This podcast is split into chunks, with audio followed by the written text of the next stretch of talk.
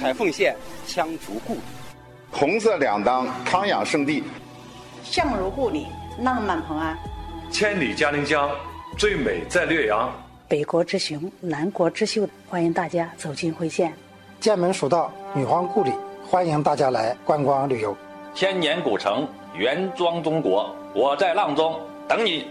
最美离乡水墨长期，欢迎您。嘉陵江诗与远方，等待你来一起探秘。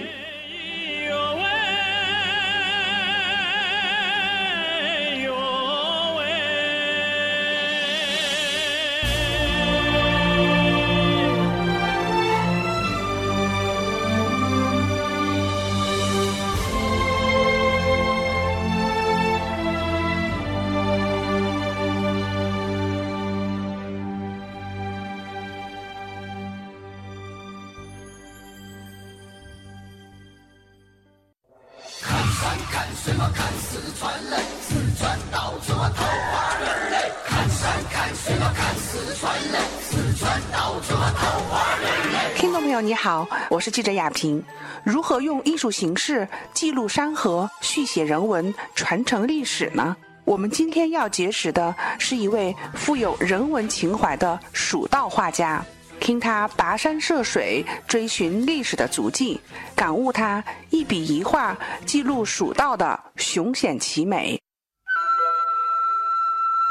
呃，我叫于水清，呃，我们是那个项目叫中国城市山水画卷传世工程，志在于为每一座城市画一幅像《清明上河图》啊、《猢狲山居图》啊这样的长卷，画一幅。到目前为止，我们也完成了十八座城市的画卷了，但到但其中大部分在广元。于水清生于一九七一年，十岁时师从工笔山水实力派画家、剑南画派代表刘光弼老师。开始了学画之路，现为四川省艺术院城市艺术名片工程首席画家。其主要代表作品是《剑门微雨图》《天下蜀道图》《加盟太极图》《朝天明月峡》《清溪八景图》《黄泽天照图》等。令世人称赞。因为在零九年的时候，我通过我们那个原来的旅游局局长各种，现在是人大的那个各各组人嘛，他引我进来，然后为在广元创作了三年，然后为广广元创作了十多幅画卷，然后呢，这个这幅画卷是一六年的时候，我们四川省不是提开动这个启动这个蜀道申遗嘛，就此我们就想重新创作一幅更大型的、更具有代表性的、更有实践性的一幅作品，所以说我们就多次的到这里来，再次重新重走。蜀道写生，还有包括我们广元的，包括建阁的领导，他们都很支持我这幅画卷，特别是人大的，他们特别支持我画这幅画卷。所以说，在画的过程中，我也随时向他们要资料、要要求，或者请他们给我提建议。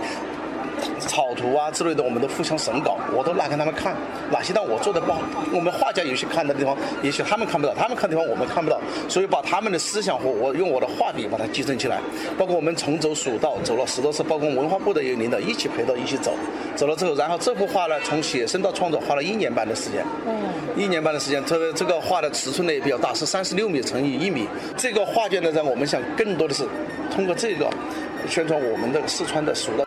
打开于水清所做的《剑门蜀道全图》，只见栈道、建筑、流水、青山，仿佛跃然纸上。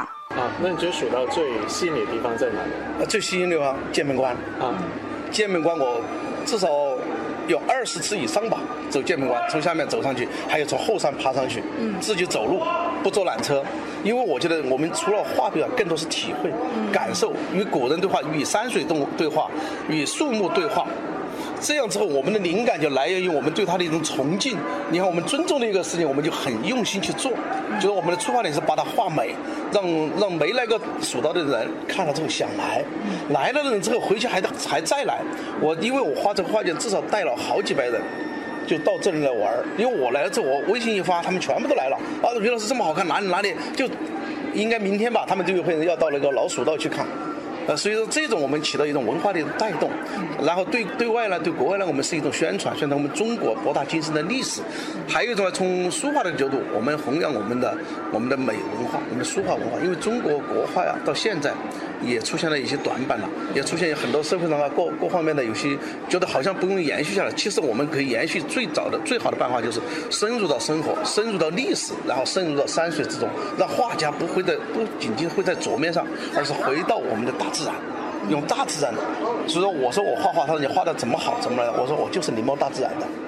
大自然好的东西把它临摹过来，不好的东西我们也可能就可以把它删减掉，这样我们展现出来就是一幅欣欣向荣的作品。而且我们这个作品呢，我更多还想承载一种社会的这种责任，因为很多画家呀是画自己的风格，比如说我必须有我的风格，我的一个想法是我的画就没有风格。需要我怎么画的时候，我就怎么画；我感受到大自然什么情况，我就怎么画，而把它原本真实的加上自己的艺术手段，把它体现出来，而不是说我一定为了自己风格，把自己禁锢在一个风格里面，什么画都都画成一个样。所以我画的十八个长卷，十八个模式，十八个画件就十八种表现方式。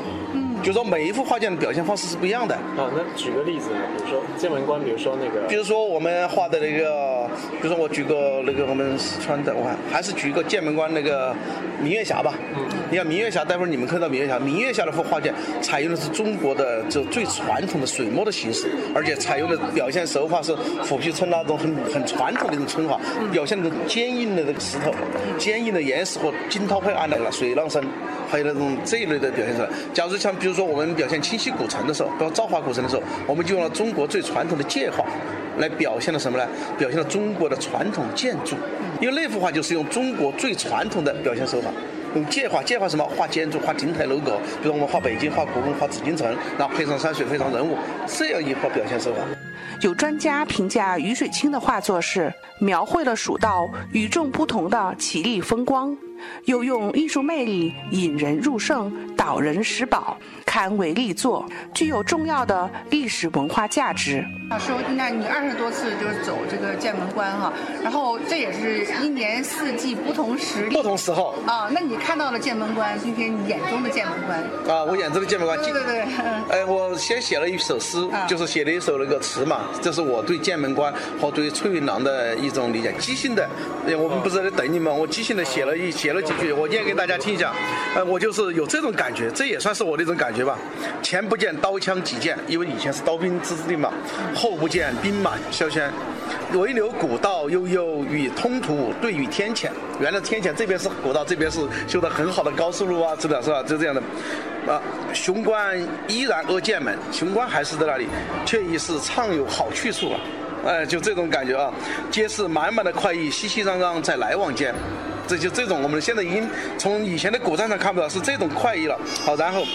呃，攀绝壁走元谋道，因为元谋道是带着安全绳，不知道他们给你介绍没？一个一个的往上爬，我们去爬过，但我爬不上去了。登阶梯陡岩如关，疲惫中吐出喜悦，赞蜀道今已换新颜。这是我的这种感觉，就对蜀道对剑门关，因为所有一切都成了我们眼中的美景了。以前的刀兵什么都没有了，老百姓我们人民过得很幸福，所以这种幸福生活提升了我们的艺术价值，也提升了我们艺术境界。嗯于水清告诉记者，他会继续在画卷中记录人文，追寻历史的足迹，展现中国的传统文化，这就是他一生所求。老师，你看艺术人生，人生艺术哈。那那个画了这么多的这个山山水水，然后你觉得这个呃山水之于你，至于你的这样的一个丹青的这样一个生涯，嗯，它的主要意义在哪里？主要意义在我自己给自己写了几两副对联，一副对联是“朝采晨露生云气，暮雪斜阳共霞红”，就说早晚都在山上写生。然后还有啊，“坐看风云起视野，静听山水道人生”。我说山水可以跟我们通话的，包括我们现在保护环境。我到写生的过程中，我主要看到那挖山挖水的，我就去跟他们交流。我说你们这样做不好，我就作为我们环保的一种提升了我们的想法了。因为我们要的是青山绿水，不是要的什么高烟囱啊、什么烟囱大大厦的。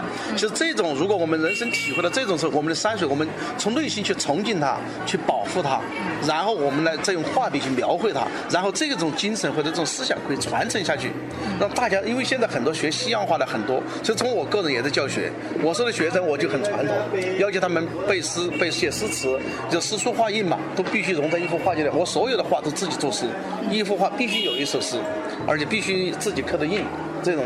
这种时候我们相对比较传统一点，所以说你说的对山水的感情，无意之中我们就把它当成了我们的父母，当成了我们的神。实际山水在我们心中成了神了，我们不可能去破坏它，我们是不断的爱护它。这是我的这么多年画山水画的时候，自己形成好像已经融入大山里了。我有时候我们到哪里去都不如到山里去，到哪里去看学习都不如行万里路，走入真山真水，然后体会真情真意真景。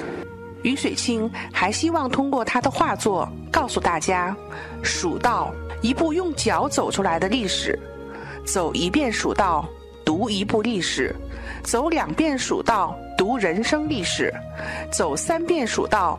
人生一部通史。广元现在所有你们可能看到特色产品，都跟我的话很多有关。就包括你们到明月峡去看的，都是我在零九年开始就在做这个文创品加艺术品。哦。所以说今天向书记说，我说他是特别有眼光，有了他这个支持，我们肯定会把这个作品产品做得更好。嗯。呃，这点应该没问题，而且这种传播起来，比我们自己去跟你讲或者电视上看还更好处，它可以用啊。对。像我的手机壳这个卖得很好，一个手机壳能够一个月能够销一两千个，就全部是我的画。然后这么多年画没卖，为什么？怎么养活自己？就靠文创品。因为我走了很多地方，因为我觉得蜀道就像我们的丝绸之路一样，一样是很具有承载着历史的。所以说我们有这么一句话，刚才一句话叫一片走一遍蜀道是渡华夏史，走两遍蜀道是走一部整个中国历。历史走三遍蜀道的时候，就人生一部通史。在这个画卷里面，我们就更多的从山水人文的体现出来，把它所有重要的景点融入成一个画卷。我们也希望我们的作品能够像《清明上河图》一样，像《富春山水》这样流传出去。然后我们呢，有可能还要组织这画卷去国外去巡展，因为现在也有途径想这样巡展，把我们中国最传统的文化、最美的东西带向国外，做上文化交流。嗯，这是我当时的想法。记者亚平特别报道。风云掠过，悬空盘绕，苍茫人间道。茫茫爱恨如潮，自古年少，不问天有多高。仙途正道，香墨沾药，疾风知劲草。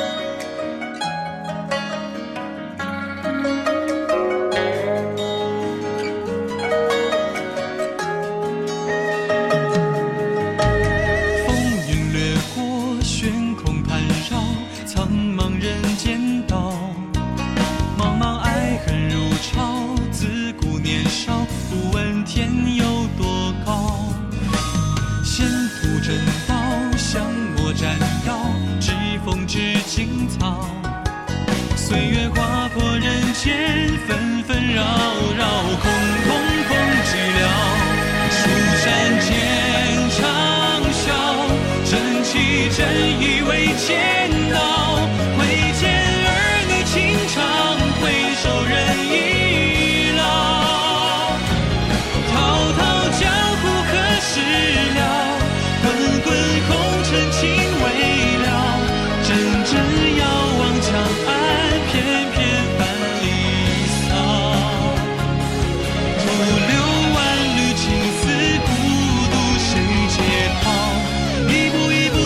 常回忆